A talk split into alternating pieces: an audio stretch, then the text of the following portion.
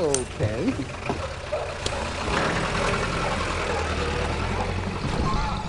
Reason appears to have fallen on hard times. Popular culture plumbs new depths of dumbth, and political discourse has become a race to the bottom. We're living in an era of scientific creationism, 9 11 conspiracy theories, psychic hotlines, and a resurgence of religious fundamentalism. People who think too well are often accused of elitism. And even in the academy, there are attacks on logocentrism, the crime of letting logic dominate our thinking. But is this necessarily a bad thing? Perhaps reason is overrated. Many pundits have argued that a good heart and steadfast moral clarity are superior to the triangulations of overeducated policy wonks, like the best and brightest that dragged us into the quagmire of Vietnam. And wasn't it reason that gave us the means to despoil the planet and threaten our species with weapons of mass destruction? In this way of thinking, it's character and conscience, not cold hearted calculation, that will save us. Besides, a human being is not a brain on a stick. My fellow psychologists have shown that we're led by our bodies and our emotions and use our puny powers of reason merely to rationalize our gut feelings after the fact. How could a reasoned argument logically entail the ineffectiveness of reasoned arguments? Look, you're trying to persuade us of reason's impotence. You're not threatening us or bribing us, suggesting that we resolve the issue with a show of hands or a beauty contest. By the very act of trying to reason us into your position, you're conceding reason's potency. Reason isn't up for grabs here, it can't be. You show up for that debate and you've already lost it. But can reason lead us in directions that are good or decent or moral? After all, Hume pointed out that reason is just a means to an end, and the end depends on the reasoner's passions. Reason can lay out a roadmap to peace and harmony if the reasoner wants peace and harmony, but it can also lay out a roadmap to conflict and strife if the reasoner delights in conflict and strife. Can reason force the reasoner to want less cruelty and waste? All on its own, the answer is no. But it doesn't take much to switch it to yes. You need two conditions. The first is that reasoners all care about their own well being. That's one of the passions that has to be present in order for reason to go to work. And it's obviously present in all of us. We all care passionately about our own well being. The second condition is that reasoners are members of a community of reasoners who can affect one another's well being, can exchange messages, and comprehend each other's reasoning. And that's certainly true of our gregarious and loquacious species, well endowed with the instinct for language. Well, that sounds good in theory, but has it worked that way in practice? In particular, can it explain a momentous historical development that I spoke about five years ago here at TED? Namely, we seem to be getting more humane. Centuries ago, our ancestors would burn cats alive as a form of popular entertainment. Knights waged constant war on each other by trying to kill as many of each other's peasants as possible. Governments executed people for frivolous reasons, like stealing a cabbage or criticizing the royal garden. The executions were designed to be as prolonged and as painful as possible, like crucifixion, disembowelment, breaking on the wheel. Respectable people kept slaves. For all our flaws, we have abandoned these barbaric practices. So, do you think it's human nature that's changed? Not exactly. I think we still harbor instincts that can erupt in violence, like greed, tribalism, revenge, dominance, sadism. But we also have instincts that can steer us away, like self control, empathy, a sense of fairness, what Abraham Lincoln called the better angels of our nature. So, if human nature didn't change, what invigorated those better angels? Well, among other things, our circle of empathy expanded. Years ago, our ancestors would feel the pain only of their family and people in their village.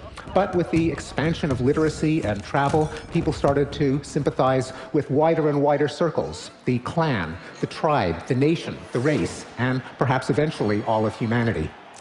Can hard headed scientists really give so much credit to soft hearted empathy? They can and do. Neurophysiologists have found neurons in the brain that respond to other people's actions the same way they respond to our own. Empathy emerges early in life, perhaps before the age of one. Books on empathy have become bestsellers, like The Empathic Civilization and The Age of Empathy. I'm all for empathy. I mean, who isn't? But all on its own, it's a feeble instrument for making moral progress. For one thing, it's innately biased toward blood relations, babies, and warm, fuzzy animals. As far as empathy is concerned, ugly outsiders can go to hell.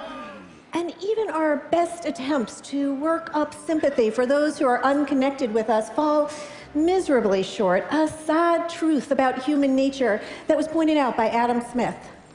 Let us suppose that the great empire of China was suddenly swallowed up by an earthquake. And let us consider how a man of humanity in Europe would react upon receiving intelligence of this dreadful calamity. He would, I imagine, first of all, express very strongly his sorrow for the misfortune of that unhappy people. He would make many melancholy reflections upon the precariousness of human life. And when all these humane sentiments had been once fairly expressed, he would pursue his business or his pleasure with the same ease and tranquility as if no such accident had happened. If he was to lose his little finger tomorrow, he would not sleep tonight, but provided he never saw them, he would snore with the most profound security over the ruin of a hundred million of his brethren.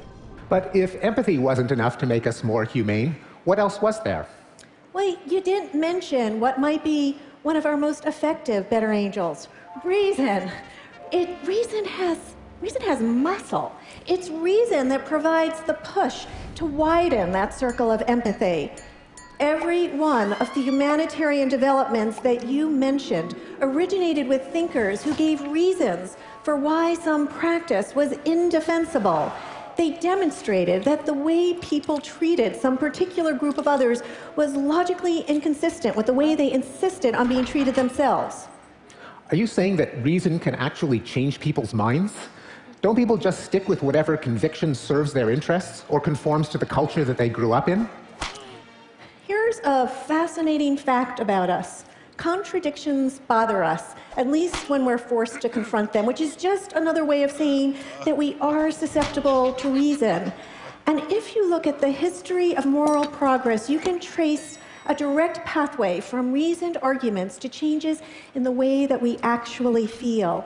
Time and again, a thinker would lay out an argument as to why some practice was indefensible, irrational, inconsistent with values already held.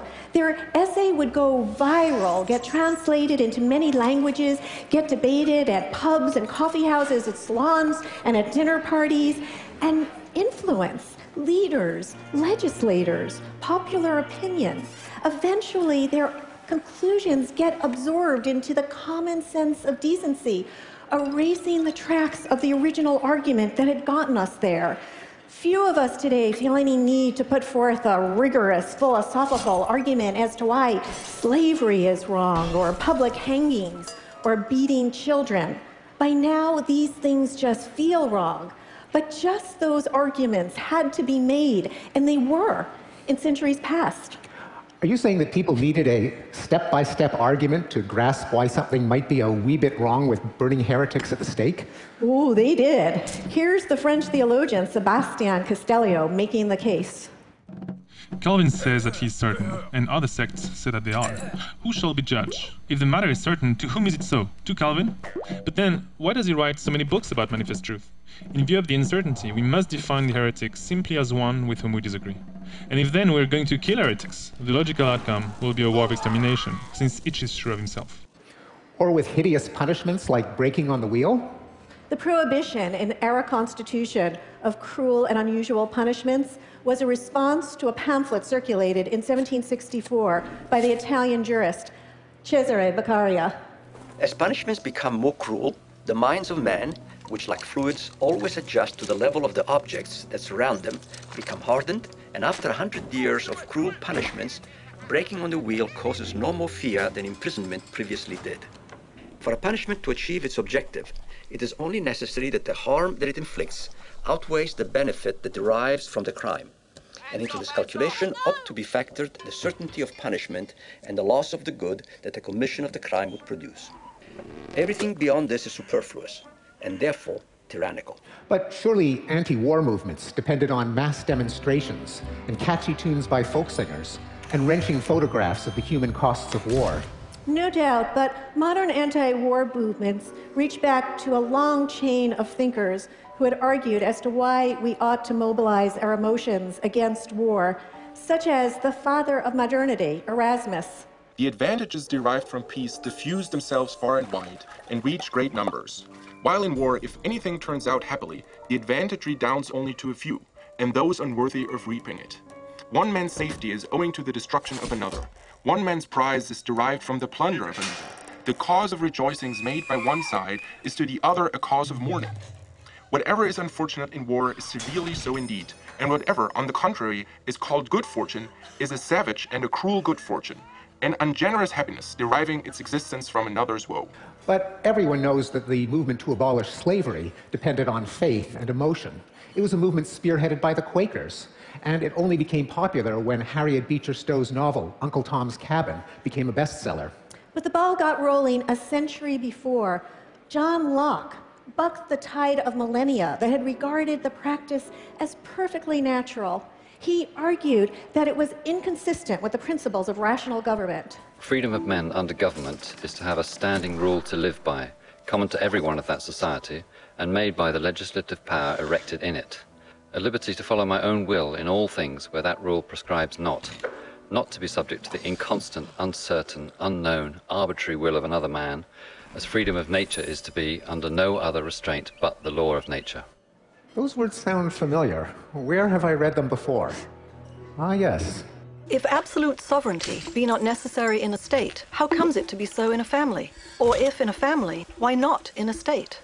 Since no reason can be alleged for the one that will not hold more strongly for the other, if all men are born free, how is it that all women are born slaves? As they must be, if the being subjected to the inconstant, uncertain, unknown, arbitrary will of men be the perfect condition of slavery. That sort of co option is all in the job description of reason. One movement for the expansion of rights inspires another because the logic is the same. And once that's hammered home, it becomes increasingly uncomfortable to ignore the inconsistency.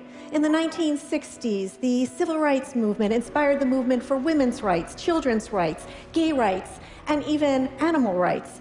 But fully two centuries before, the Enlightenment thinker Jeremy Bentham had exposed the indefensibility of customary practices such as the cruelty to animals. The question is not can they reason, nor can they talk, but can they suffer? And the persecution of homosexuals. As to any primary mischief, it's evident that it produces no pain in anyone. On the contrary, it produces pleasure. The partners are both willing, if either of them be unwilling, the act is an offence totally different in its nature of effects. It's a personal injury. It's a kind of rape. As to any danger exclusive of pain, the danger, if any, must consist in the tendency of the example. But what is the tendency of this example? To dispose others to engage in the same practices. But this practice produces not pain of any kind to anyone. Still, in every case, it took at least a century for the arguments of these great thinkers to trickle down and infiltrate the population as a whole. Kind of makes you wonder about our own time. Are there practices that we engage in where the arguments against them are there for all to see, but nonetheless we persist in them? When our great grandchildren look back at us Will they be as appalled by some of our practices as we are by our slave owning, heretic burning, wife beating, gay bashing ancestors? I'm sure everyone here can think of an example. I opt for the mistreatment of animals in factory farms, the imprisonment of nonviolent drug offenders, and the toleration of rape in our nation's prisons, scrimping on donations to life saving charities in the developing world, the possession of nuclear weapons the appeal to religion to justify the otherwise unjustifiable, such as the ban on contraception? What about religious faith in general? Uh, I'm not holding my breath.